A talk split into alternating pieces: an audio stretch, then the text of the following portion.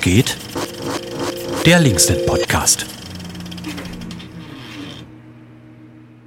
Ich habe gestern das erste Mal nach der Wiederkunft aus der äh, Ukraine, MDR Info, nee, wie heißt das? MDR aktuell, Ja. äh, gehört und da war eine Umfrage in Chemnitz, wie sie, äh, ja, wie sie die gestoppte oder wie sagt man, die nicht mehr Maskenpflicht äh, finden und das war sehr sächsisch.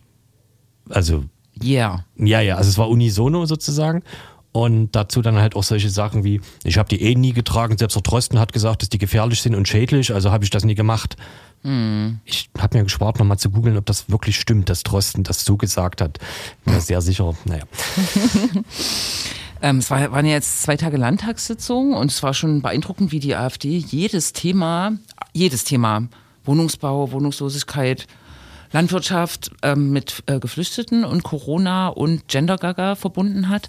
Ja. Und es gab einen Antrag zu, ähm, zur Eindämmung sexueller Gewalt gegen Kinder ähm, von CDU, Grünen und SPD von der Regierungskoalition. Und so im ersten Teil der AfD-Erwiderung ähm, ging es natürlich darum, dass das Schlimmste, was Kindern passieren kann, äh, die Maskenpflicht war. So, das war irgendwie, äh, ja, so, so wie die das halt verhandeln. Ne? Also Maskenpflicht für Kinder in, den- in den Schulen war quasi wie sexueller Missbrauch. So. Ähm, Wahrscheinlich. ja, ähm, ko- äh, nicht. ja. mm. Aber seit wann ist es weg? Ich bin am Mittwoch Zug gefahren, da musste noch Maske getragen werden und Donnerstag habe ich dann auch Maske aufgesetzt. Welcher ist heute? Und dann war das nicht mehr. Äh, das eine war der erste und das andere war der zweite zweite. Also muss es ja ab zweiten zweiten. Ja, genau, ich glaube ab zweiten, zweiten. Damit sich das die Leute besser merken können oder was? Mit dem zweiten zweiten? Na egal. Hm. Ist jetzt nicht so zentral zu erörtern. Nee, nicht wirklich. Aber naja. Weil du das so erwähnt hast, ähm, wollen wir hier über die Ukraine-Reise sprechen? Ach, du warst in der Ukraine? Und du? Ja. Richtig. Wir weilten dort. Ähm, Also in Kiew.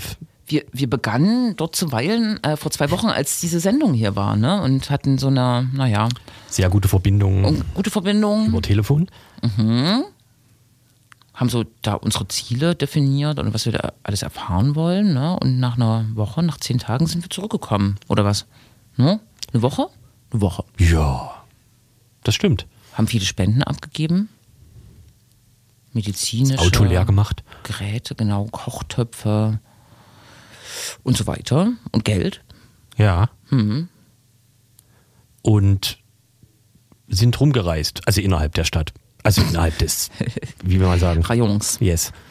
Äh, Ja, genau. Auch ein bisschen im Oblast Kiew. Das ist sowas wie ein Landkreis, ne? Wahrscheinlich. Ja. Wo Butscha unter anderem liegt. Und Ja. Irpin Und Irpin. und Gostomel. Ja. Alles bekannte Orte. Ja. Ja.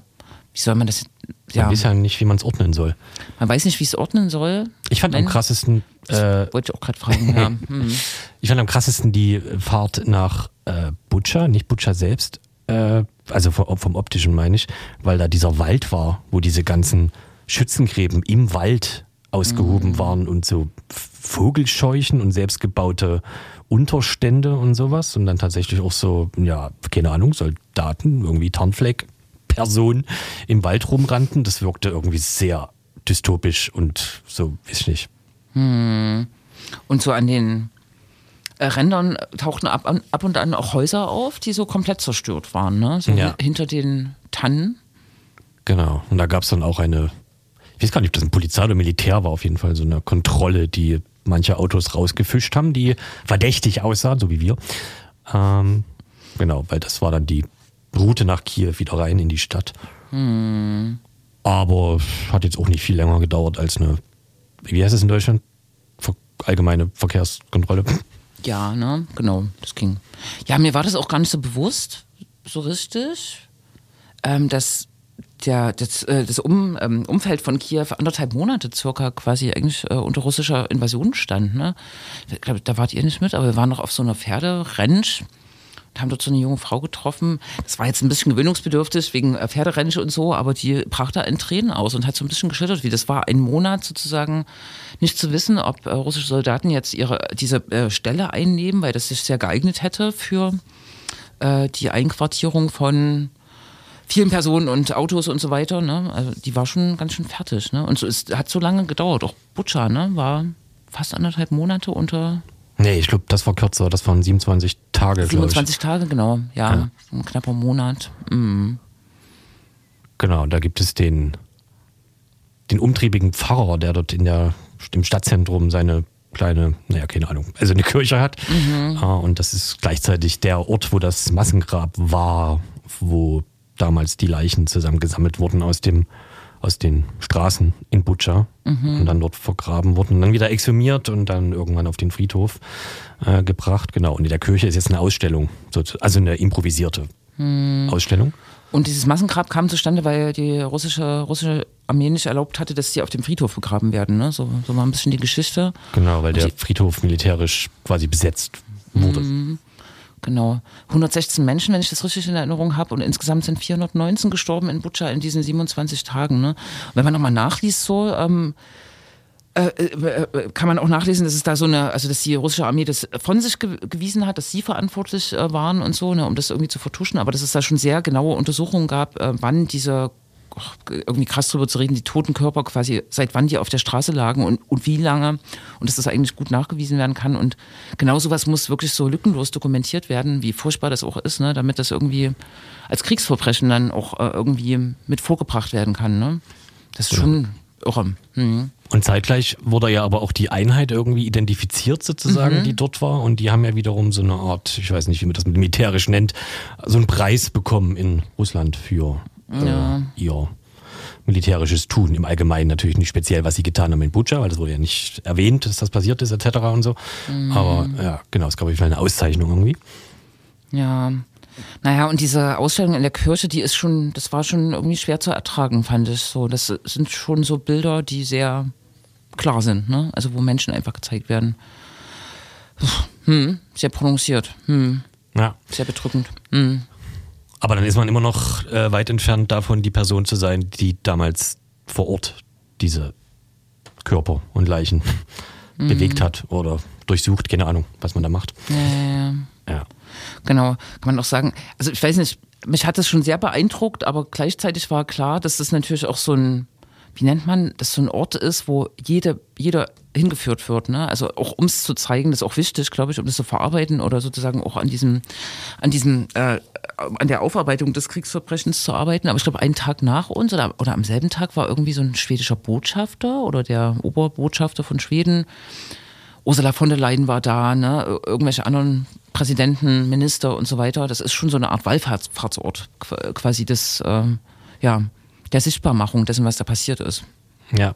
Obwohl es halt nicht mangelt an äh, Dörfern und Städten um die, Mhm. um diese, also um diese Hauptstadt äh, herum, eben in diesem Rayon oder Oblast, wie auch immer, äh, wo halt viel Ähnliches passiert ist und vor allem die die kleineren Dörfer, wo es jetzt auch keine direkten, Mhm. was weiß ich, äh, wo es jetzt nicht mal mehr eine Busverbindung gibt und so, da ist halt teilweise, ähm, also da ist teilweise nichts mehr zu sehen. Mhm. Im Gegensatz zu Butscha, wo auch ziemlich schnell, Das Leben, ja. ja, Genau, es gibt viele Butchers, haben uns, glaube ich, mehrere Leute dort gesagt, unter anderem die stellvertretende Bürgermeisterin, die wir getroffen haben. Ne? Ja, und das war ja auch der, die Botschaft, da breiter zu gucken. Ich glaube, am Tag vorher waren wir auch in einer kleineren Gruppe in Wojgorod. Das ist auch so ein kleiner Ort bei Kiew, wo erst vor kurzem im, im November russische Raketen wahrscheinlich aus Versehen oder ich weiß nicht, wie so Kriegsführung äh, funktioniert. Äh, also äh, ein Wohnhaus, daneben eine Kita, daneben eine Schule und da sind ein paar Menschen gestorben, ich glaube sieben, die auch geflohen waren aus dem Osten der Ukraine. Also die sind da sozusagen in, bei Kiew in, in vermeintlicher Sicherheit quasi ähm, ja, erschlagen worden von den Raketen oder erschlagen, getötet. ja. Ja, es, ist, es, sind, es sind ja tatsächlich diese beiden, das ist ja die, die beiden Gefahren in Kiew. Ne? Du kannst halt dieses, dieses unglaubliche Pech haben, dass dich eine Rakete erwischt, während du zu Hause sozusagen sitzt oder meinetwegen draußen rumläufst, etc. Ähm, das, was viele uns gegenüber als Gambling bezeichnet haben, also dass sie damit A leben und B das aber sozusagen einbeziehen in so eine Art mh, statistische Rechnung. Wie wahrscheinlich ist es, dass, dass es mich treffen wird, äh, etc. Und bin ich damit okay oder nicht? Und äh, auf dieser Grundlage gehe ich damit um. So, also viele Leute gehen halt auch nicht mehr äh, in Luftschutzkeller, auch wenn das nichts daran ändert, dass zumindest an dem einen Tag, wo der Großangriff auf die gesamte Ukraine war, gab es dann Fotos aus den Metrostationen, die waren schon alle voll. Also Aber es ist ja auch eine, ich habe es vergessen, drei Millionen Stadt, zweieinhalb, irgendwie so. Ja, genau. Ne? Hm, zwei Tage hatten wir Luftalarm, ne? Also es fing irgendwie so an und hörte und hörte wieder auf und fing wieder an. Also es war irgendwie so, ein, es waren zwei Tage, glaube ich, wo die russische, äh, äh wo Russland sozusagen äh, mehrere 50 bis 60 Drohnen und Raketen auf, äh, ja, Kiew und um Umgebung zentral, ähm, Ukraine hatte ich auch gelesen, geschossen hat. Ne? Und zwei sind auch in Kiew eingeschlagen und haben eine Person getötet, als wir da waren. Ne? Ja. Genau, und das ist, ähm, das ist noch die, die die, wie sagt man, die zynischere Version dieses sogenannten Gamblings, weil die Person wurde im Prinzip nicht von der Rakete getroffen, mhm. sondern von dem Hausdach, was dann hinabstürzte auf die Straße. Mhm, genau, ja. ja. Ja, komisch. Hm. Mhm. Das wollte ich sagen. Ach so, genau. Und ähm, auch solche, auch solche Absurditäten, dass sozusagen, wenn man dort ankommt und feststellt, wie diese ganze Stadt lebt und wenn man dort noch nie war, jetzt ja überhaupt nicht in der Lage ist, einen Unterschied festzustellen zu vielleicht vor zehn Jahren mhm. oder so. Ich war halt noch nie in Kiew äh, davor. Genau, diese ganze Stadt wirkte halt extrem lebendig, überall Menschen viel, mhm. alles hat offen, bla bla bla. Äh, und und dann aber teilweise die Leute auswendig lernen oder schon auswendig können automatisch, was welcher Luftalarm bedeutet. Also wenn zum Beispiel ein Luftalarm sehr schnell wieder vorbeigeht, zum Beispiel nach 25, 30, 40 Minuten, dann sind irgendwo bei Belarus MiG-30 Kampfjets zur Übung aufgestiegen und mhm. halt wieder zurückgekehrt mhm. äh, zur Basis. So, das, ähm, da war aber jetzt, da ist nichts, keine Rakete oder Drohne durch die Luft geflogen. Mhm. Das, aber das wissen die Leute mittlerweile sozusagen und gucken sich das an. Ah, mal wieder ja, eine MiG und so das stimmt. Hm. Hm.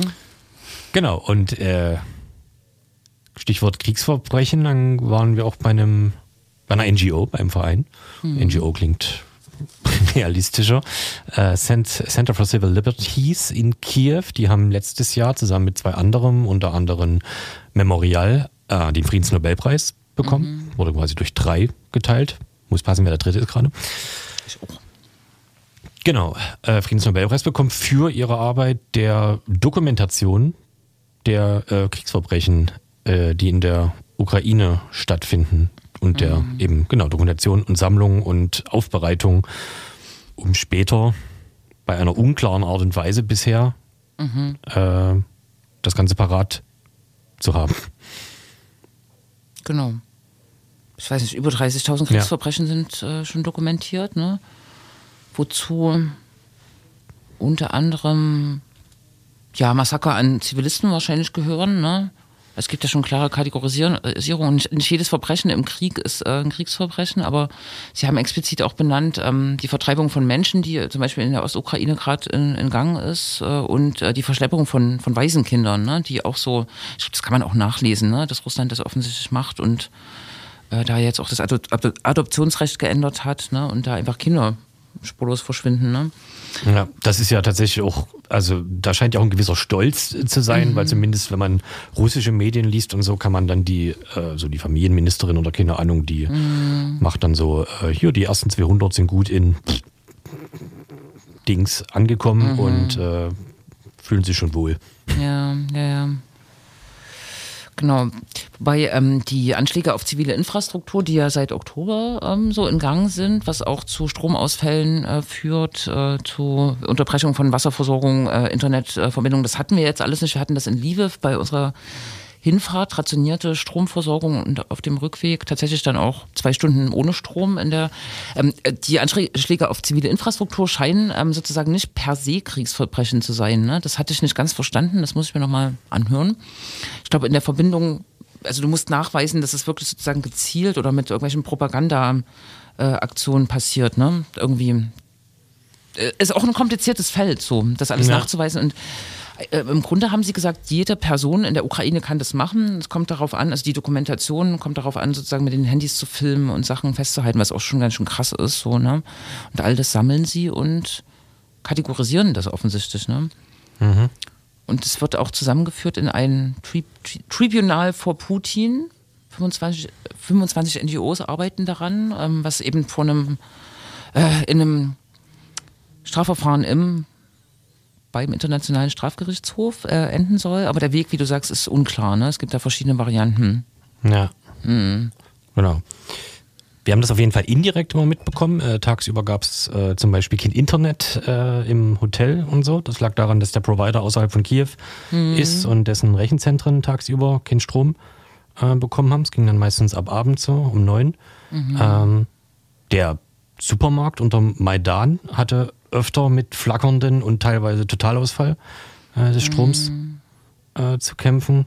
Überall in Kiew stehen äh, Stromgeneratoren auf der Straße von so Ja. kleineren Shops, die vermutlich Kühlware und alles sowas vorrätig halten. Ja, genau. Und das äh, ist, ist alles ganz interessant. Man kann immer abends sozusagen auf so eine Website gucken oder Telegram, was alles Leute benutzen und whatever.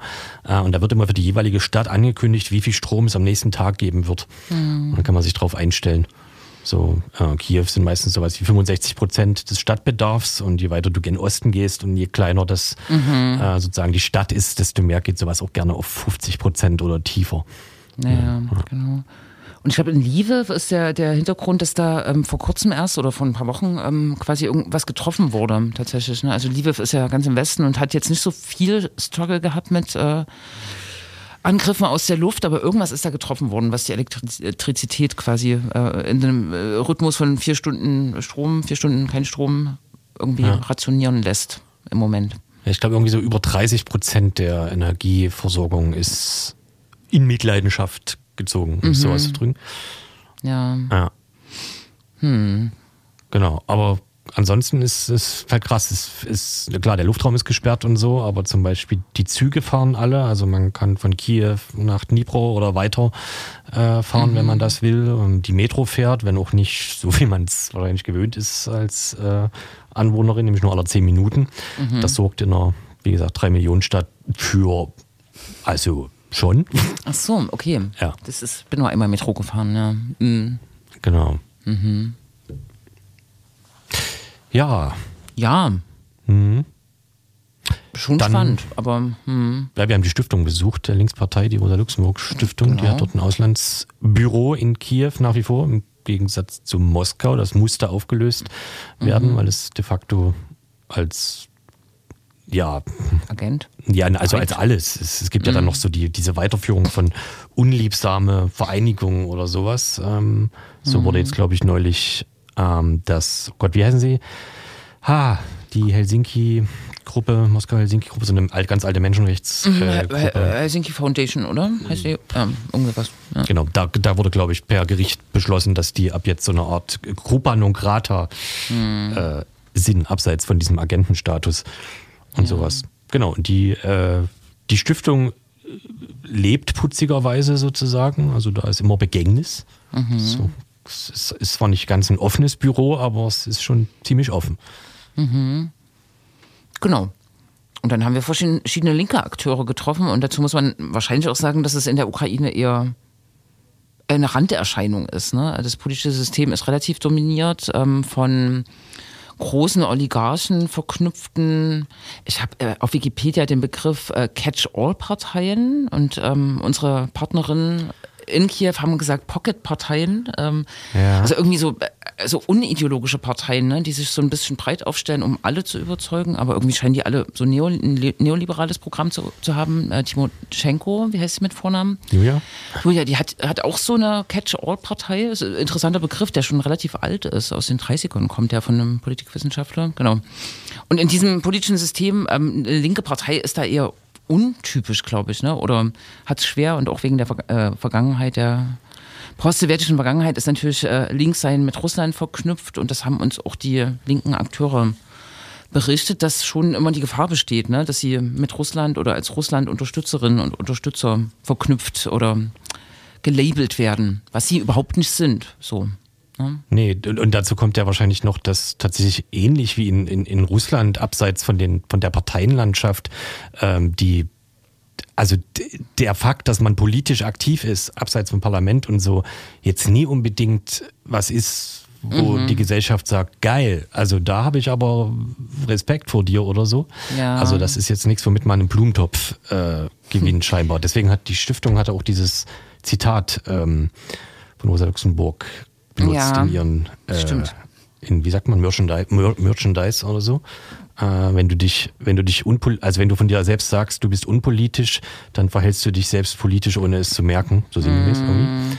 Ja, zumal äh, das ja nicht, nicht zutrifft ne, auf die ukrainische Gesellschaft. Also ich habe jetzt viele Leute gehört, auch Leute, die schon da waren, sozusagen aus Deutschland, äh, die gesagt haben, krass, äh, und äh, so in dem Maidan-Kontext ist es ja auch passiert, diese Selbstorganisation der Gesellschaft, ne, wie Menschen sich dort aktivieren und einfach mitmachen. Das haben wir auch in diesem Stadtteil DRVZ äh, erlebt, wo irgendwie, weiß ich nicht, äh, Menschen einfach eine Küche aufgemacht haben äh, nach dem 24.02. und bis heute quasi Menschen versorgen, also eigentlich staatliche Aufgaben übernehmen. Die haben ja auch sehr kritisch über die politische Führung da in Kiew gesprochen, die sich erst Wochen nach dem Kriegsbeginn irgendwie sehen lassen hat oder dass sie Hilfslieferungen offizielle irgendwie aus den Lagern selber holen mussten, weil, ja, weil die einfach nicht geliefert wurden. Also es gibt eine hohe äh, Selbstorganisationslinie äh, ähm, in der Ukraine scheinbar, aber Und Unterstützung, nicht politisch, ne? also nicht Genau. explizit politisch. So. die aber trotzdem von Teilen den, der Leute, die wir getroffen haben, sozusagen aus dem linken Spektrum, dann auch unter sowas wie ukrainischer Kommunismus genau. Mhm. äh, deklariert oder zusammengefasst wurden, weil das etwas ist, was es so offensichtlich noch nie erfahrbar gegeben hat, sozusagen Mhm. in der ukrainischen Gesellschaft, diese gegenseitige Unterstützung, ohne dass man äh, jetzt guckt, äh, was ist die Gegenleistung Ja. oder sowas. Ne? Also Genau, ich ne? habe Platz, ich habe Essen, ich habe das und das, dann kannst du das auch haben äh, und so. Mhm. Ja, ja. Genau. Und die, genau, und die, die Leute, die wir so da getroffen haben, das ist auch ganz interessant, weil wenn, also wenn man die, die sind auch alle ganz unglaublich gut vernetzt, vor allem international. Also die können dir alle ziemlich genau erzählen, was in Frankreich, was in England etc. und so gerade äh, an, an, an linken Bewegungen, was da passiert, wer was gesagt hat, wer, wie der Name ist und so. Ja, Das ja, ist, krass. äh, das war beeindruckend. Ja. ja. Mhm. Genau, und die äh, sagen halt natürlich zum Beispiel auch, dass diese, diese, diese, diese Parteien, die also erstmal so wirken müssten, als wären sie sozusagen linke Parteien, die tatsächlich ja mittlerweile irgendwie fast alle verboten sind. Ähm, das sind halt diese Parteien, die Hammer und Sichel im äh, Logo haben, die diesen, diesen, diesen Namen äh, haben. Und die haben sie eher bezeichnet als, ja, als homophobe, Russland äh, treue, konservative nationalistische Parteien. Äh, was in Russland nicht viel anders äh, ist, wenn ich mir dort die kommunistische Partei angucke und was die zu diesen Themen oft sagt oder auch jetzt, was sie zum Krieg aktuell, äh, zur militärischen Spezialoperation, weil das ist ja jetzt eine russische Partei, äh, was sie dazu sagt, das ist ähm, ja alles andere als genau. Was haben sie noch? Als die progressiven Sozialisten, die das, das war auch eher alles ziemlich gruselig, antisemitisch äh, zum Teil. Genau. Genau. Es wie die KSCM in, in, in, in, in Tschechien, ne? das zieht sich offensichtlich noch so durch den Ostblock, wirklich so Relikte, ne? die eigentlich nicht im, im, in unserem Koordinatensystem nicht links sind. Und umso beeindruckender ist es, wenn man hier mit so Linken spricht, die sich so besonders links äh, fühlen, die kommen ganz oft, wenn man über die Linke in der Ukraine spri äh, äh, spricht, darauf, dass die ja alle verboten sind. Ne? Das ist so irgendwie so ein Mythos, so ein ungeprüfter Mythos, so sozialistische, kommunistische Partei der Ukraine und die Leute vom sozialen Ruch, dem der sozialen Bewegung, die wir getroffen haben, äh, wenn man da auf die äh, Social Media Accounts guckt, die haben das trotzdem kritisiert. Die haben sich trotzdem getraut, diese Parteienverbote zu kritisieren, haben sich abgegrenzt ganz scharf, haben das auch als nicht links deklariert, aber haben gesagt, das ist das falsche Mittel, ne? so denen beizukommen. Das fand ich auch stabil, weil das, glaube ich, nicht ungefährlich ist oder man offensichtlich in der, Ukra in der Ukraine verständlicherweise die Abneigung und Ablehnung und Abgrenzung zu Auf eine Mehrheit trifft und dann. ja, genau. Und auch sehr, also die ist, ist ja auch popkulturell dort unterlegt, haben wir gesehen. Ne? Also es gibt Ja. einfach äh, Co- Coffeeshops, wo Becher mit äh, Bomben für Putin verkauft werden oder der Kreml brennt. Ne? Das ist schon, da muss ich auch schlucken, so ich finde das schon ziemlich krass. Aber es ist vielleicht auch verständlich so, ne? wenn ein Land angegriffen ist und man so Ja, das hat auf jeden Fall. angetastet ist in seinem Leben. Ja. Hm. Es ist zumindest, hat alles irgendwie gefühlt noch so einen Mem-Charakter. Mhm. Also es hat meistens noch, keine Ahnung, so eine comicartige Brechung, die es, äh, die es irgendwie anders macht. Aber es ist ja trotzdem Mhm. äh, speziell. Genau. Und die, und tatsächlich diese, dieser, dieser Widerspruch dazu, dass diese Parteien verboten wurden, ist ja so gesehen auch eine, äh, eine, eine, eine urlinke Position, dass man natürlich ne, sagt, äh, so staatliche Verbote von irgendwas, äh, erstmal gucken, äh, ob das ob nun mit dem Hintergedanken, dass sowas ja auch später auf andere angewandt werden kann, wenn sozusagen die Legislative erst einmal dafür da ist. Ähm, genau. Gibt es auch in Deutschland, die Ja. Debatten. Man erinnere sich an das NPD-Verbot. Das war ein, klar, ich, ne? ein wilder, ein wilder Diskussionsritt, ob man das als aus links äh, gut findet oder nicht. Ähm, Mhm. Genau, bei den bei diesen linken kommunistischen Parteien fiel mir auch gerade ein, dass zum Beispiel die, die Linkspartei, die Linke in Deutschland, hat zum Beispiel auch auf Russland gesehen, sich immer offiziell, ähm, also offiziell gemacht, dass sie keine offiziellen Verbindungen zur kommunistischen Partei in Russland äh, pflegt. Das war sozusagen immer recht wichtig. Also es gibt ja, glaube ich, teilweise auch so in der europäischen Linkspartei, ähm, wie sagt man dann so Tochterparteien, die irgendwas mit Kommunismus im Namen haben und so. Genau, aber bei der bei der russischen kommunistischen Partei war das auf jeden Fall das und das hat Gründe. Ähm, ja. Ja, ja, glaube ich. Hm. Ich finde find es auch gut, dass sie sich distanziert haben, aber ich, ähm, oder ähm, die Kritik geübt haben an dem Parteienverbot, aber ich habe das auch ein bisschen bewundert, ne? weil das war ja auch, also wenn, oder also diese, diese Abgrenzung äh, von Russland ist sehr wichtig, glaube ich, in der ukrainischen Gesellschaft, äh, gerade als Linke, in der man es schwer hat. Und wir haben natürlich auch einen Spiegel sozusagen hingestellt bekommen, was so die Deutsche Linkspartei betrifft. Ne? Also da wussten sie auch sehr gut Bescheid und die Wahrnehmung der Linkspartei ist halt nicht so gut und äh, passiert vor allem über bestimmte Akteure der Linkspartei, die wir, glaube ich, auch nicht so gut finden. Und gleichzeitig wiederum der, der immer, immer wiederkehrende Satz, dass es relativ absurd ist, dass äh, vor allem in Deutschland ähm, im Prinzip die ganze Zeit über die Ukraine, vor allem über ukrainische Linke oder so sinngemäß gesprochen wird, aber eigentlich niemand mit ihnen äh, spricht. Sie haben dann auch so erzählt von so, dass sie mal dass, dass, sie, dass sie manchmal halt versucht haben, so zumindest zu Corona-Zeiten und so online irgendwie äh, da so Zusammenkünfte zu machen und es interessiert einfach keine Sau, aber es, äh, aber jeder hat eine Meinung sozusagen auf jeden Fall. Ja, ja. Das ist recht spannend. Und auch was für Meinungen. Ne? Also ich habe das jetzt auch so nach der Rückkunft in bestimmten Zusammenhängen erlebt, was für Vorurteile einfach der Ukraine und der ukrainischen Gesellschaft, die ja, ähm, ja nicht einfach ist wahrscheinlich und auch komische Traditionen ähm, oder komische Prägungen auch in den letzten Jahren passiert sind äh, oder die auch zerrissen ist und so. Aber wenn man dann irgendwie jemanden trifft und einem wird gesagt, na, die sind alle Bandera-Anhänger, Stefan Bandera, der mit seiner Nationalbewegung ähm, äh, mit, den, mit der Wehrmacht, äh, mit der SS kooperiert hat oder mit den äh, Nationalsozialisten, dann aber selbst ins KZ gekommen ist. Das ist schon eine schwierige Persönlichkeit und eine umstrittene. Und es gibt auch Straßenumbenennungen in den letzten Jahren, aber auch wieder Straßenrückumbenennungen. Aber wenn deutsche Linke dann sagen, na, sind alle Banderas- Bandera-Anhänger, das ist schon sehr kurz gesprungen. Ne? Ja, wir wurden ja auch, ähm, äh, wir wurden ja einerseits, als wir quasi abgereist sind, auf jeden Fall auf Social Media verabschiedet mit äh, viel Spaß in der nationalsozialistischen Diktatur. Grüße an diesen User.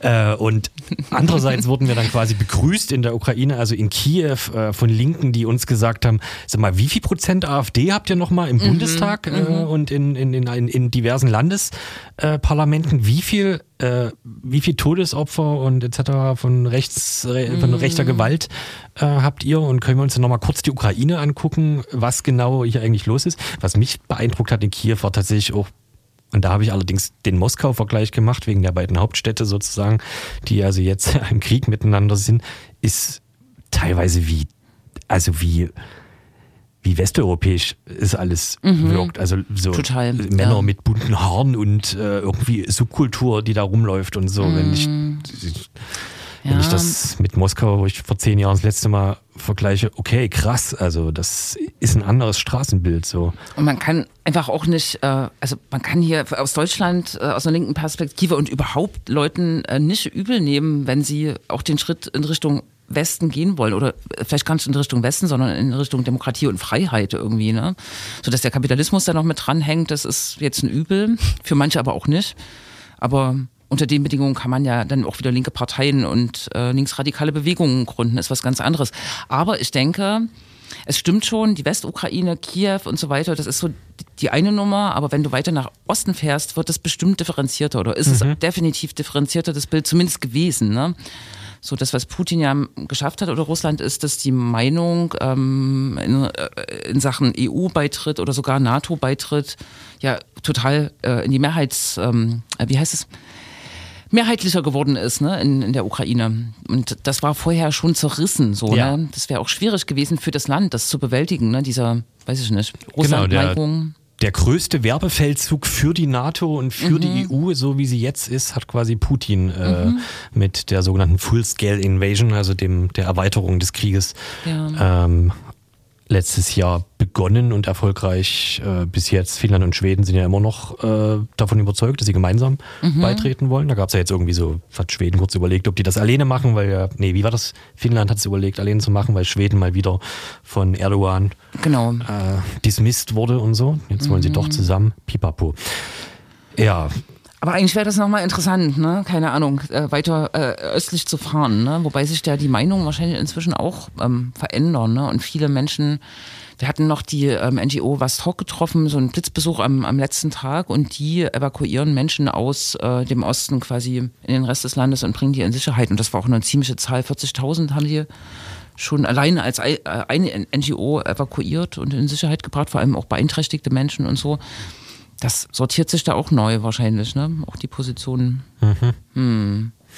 ja. Tricky. Ansonsten, genau, Ge Gewerkschafters haben wir noch getroffen, äh, ein paar und so. Ja, Ähm, Marken. was?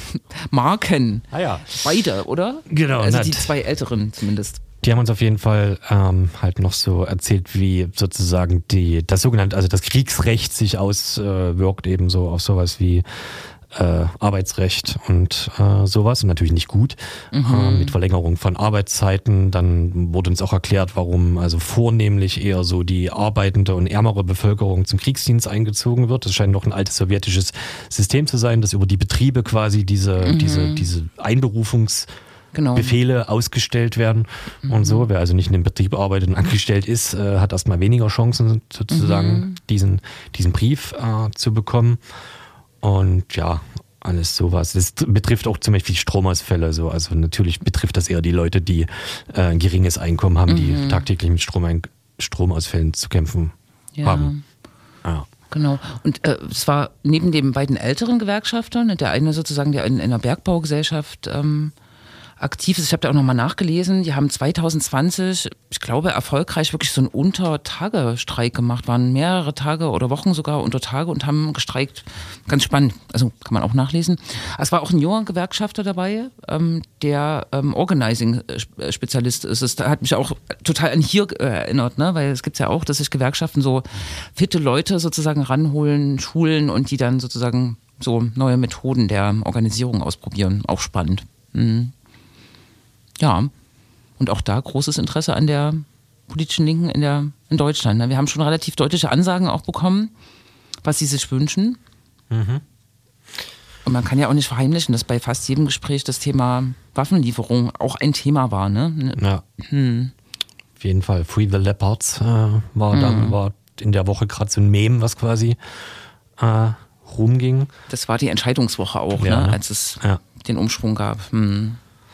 Ja, und aber gleichzeitig, äh, gleichzeitig wurde sozusagen auch, zumindest ich, war das Sozial Ruch oder so, ähm, wurde halt so schon mitgeteilt. Und wenn es aber halt, also wenn es dann halt so ist, dass es halt über sozusagen das, das pazifistische Herz in Anführungszeichen nicht, nicht hinbekommt, sozusagen sich dazu äh, zu öffnen und ähm, ähm, irgendwie für Waffenlieferung zu sein, naja, dann unterstützt das Ganze halt humanitär oder spendet oder ähm, ja, was auch immer. Äh, Ste stellt was anderes in den Vordergrund. Genau, ne? steht So, so, anderes, aber ja, halt äh, äußert euch sozusagen trotzdem dazu, was, was dort passiert und so. Ja. Äh, das hat zumindest ja die eine Person immer recht stark gemacht, genau. Ja, Ansonsten sind es ist, also auf jeden Fall ist wohl, sind alle dort darauf aus oder rechnen halt auf jeden Fall nicht damit, dass das irgendwie schnell äh, zu Ende ist. Und es ist zumindest aus dem, was man so dort auch über die russischsprachigen Nachrichten bekommt, jetzt nicht so, dass man damit rechnen könnte, dass äh, ziemlich schnell es zu diplomatischen Verhandlungen äh, kommt. Also weil dort ist sozusagen sind die die die die die, die Hassbotschaften sozusagen nochmal äh, krasser, die auf jeden Fall klar machen, mit dir rede ich erst, wenn du unter der Erde liegst oder so. ja, wobei, also da steckt man halt nicht drin, ne? was Diplomatie kann und versucht und vielleicht doch schafft, so, das ist vielleicht auch nicht so ganz sichtbar für so eine breitere Öffentlichkeit. Ja. Aber definitiv ist man in so einem Dilemma, glaube ich, auch, ne, in der Positionierung. Irgendwo auf Twitter hat es jemand gut formuliert, ne? Waffenlieferungen, Verlängerung des Krieges, aber auf der anderen Seite keine Waffenlieferungen oder weniger oder Nachlassen in den Bemühungen, ähm, russische Okkupation der Ukraine oder so, ne? Oder keine Ahnung. Es ist schwierig. Hm. Man kann eigentlich nicht hoffen, dass es noch so lange dauert. Ne? Und es wird einfach das Land auch ausbluten, so oder aus. Also so emotional, ne? Das hat man ja auch gemerkt bei Leuten, die wir getroffen haben, dass da auch so eine Müdigkeit oder na, ja, irgendwie, ja, das, das natürlich Auswirkungen hat auf, auf den Alltag. Das ist ja logisch, ne? auch wenn man nicht im Kriegsgebiet lebt oder so. Ne? Also, Inter interessanterweise scheint es, äh, komischer Satz, quasi beide Seiten nicht damit gerechnet zu haben, dass es ein Jahr später immer noch mhm. der Status quo ist irgendwie. Das, äh, ja. ja. Ich hatte auch am Anfang noch gedacht, das geht schnell hoffentlich vorbei, aber hm, ich weiß nicht, irgendjemand hat so erinnert an verschiedene Kriegssituationen, die dann einfach mal zehn Jahre dauern, ne? So oder mhm. gedauert haben. Ah, lieber nicht. Ja. Wir sind bald an dem Punkt, dass ähm, der die, die, die Full-Scale Invasion, wie sie ja genannt wird, weil der Krieg hat eigentlich 2014 angefangen, äh, ein Jahr wirklich andauert. Und vielleicht kann man noch mal den, äh, einen Punkt machen, einen Veranstaltungshinweis. Auf den 24. Februar. Genau. Da macht nämlich die Rosa-Luxemburg-Stiftung genau das. Sie spricht mit Linken aus, ganz spannend, Ukraine und Russland über die Situation, ne? ein Jahr nach dem Krieg und wahrscheinlich auch so Vorschläge oder Ideen, was man damit macht.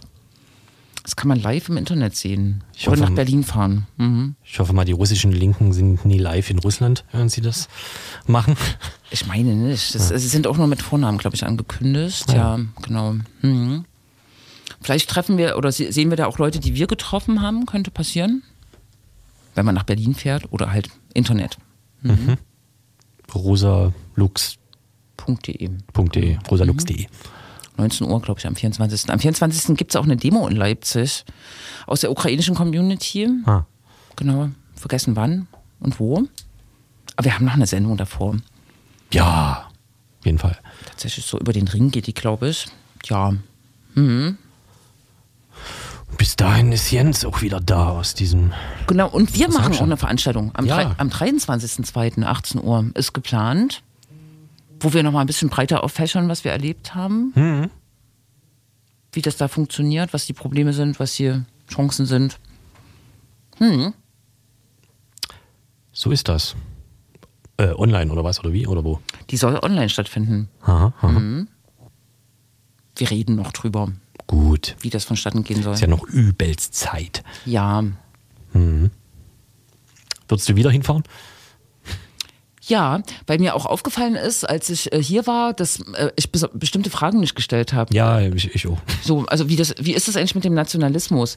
Genau, äh, auf Twitter hatte ich so während der Rückreise noch äh, oder einen Tag danach äh, eine Diskussion mit jemandem, der für die junge Welt schreibt. Na gut, das ist jetzt auch keine gute Referenz eigentlich, ne, aber der ähm, tatsächlich den Linken, die wir auch getroffen haben, aufgrund eines Interviews, in der konkret äh, Patriotismus, Nationalismus vorgeworfen hat. Darüber hätte ich, glaube ich, gerne noch gesprochen, aber auch wie, wie die das mit den Ostgebieten sehen. Ostgebiete ist so ein schwieriges Wort, aber der, der östlichen Ukraine, ne, wie die Linken eigentlich zu der Lage seit 2014 dort stehen oder was überhaupt damit passieren soll und so. Ne? Das sind so Sachen, das sind so, ja, und Genau, und du?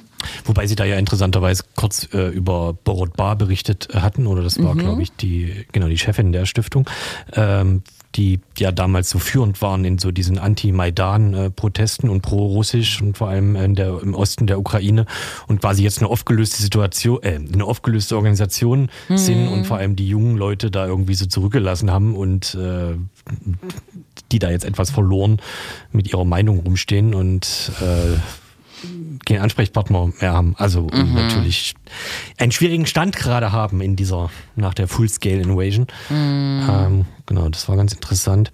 Genau, und mich, äh, mich, würde mich hätte interessiert, wie der, wie eigentlich die Einschätzung der Stand der Aufarbeitung dieses äh, des Gewerkschaftshausbrandes in Odessa ja. äh, weitergegangen ist oder was der, was der heutige Status quo ist. Das ist nämlich, glaube ich, aus äh, rechtsstaatlicher Sicht, was die, mhm. also was die Ermittlung angeht, alles andere als ein Ruhmesblatt sozusagen. Genau. Ähm, das ist ein, ein Standardargument gegen die Ukraine. Ne? So, ähm, das hatte ich auch die Woche in einer äh, Runde von, von so deutschen Linken, ne? aber Odessa. Mhm. Und das stimmt auch, ne? Das kann, kann man ja auch offensiv damit umgehen. Ne? Wie viele Menschen sind dort umgekommen? Über 40, glaube Ja. ich. Von, äh, da war schon Azov beteiligt, glaube ich. Ne? Also auf jeden Fall die waren rechte Nationalisten oder Ja, keine das, Ahnung. ja, ja. Ich glaube, die waren dann noch nicht offiziell gegründet. Ja. So wurde es bei mir formuliert. Ach so. Azov ist da reingerockt und hat, und das waren Ja, ich war eher prorussische Menschen. Ich dachte, das wäre noch so rechter Sektor gewesen. Ja, kann auch sein, ne? Also jedenfalls, aber es ist ein großer Fehler, äh, Odessa als Sinnbild für die Ukraine und die Umbrüche auch in der Ukraine der, also äh, 2013, 2014 zu nehmen, machen aber verschiedene deutsche Linke, ne? Das ist das Sinnbild für die rechte Unterwanderung dieser gesellschaftlichen Veränderungen, die es damals gab. Hm. Naja. Aber kann man sich ja merken und nochmal thematisieren. Genau. Ciao.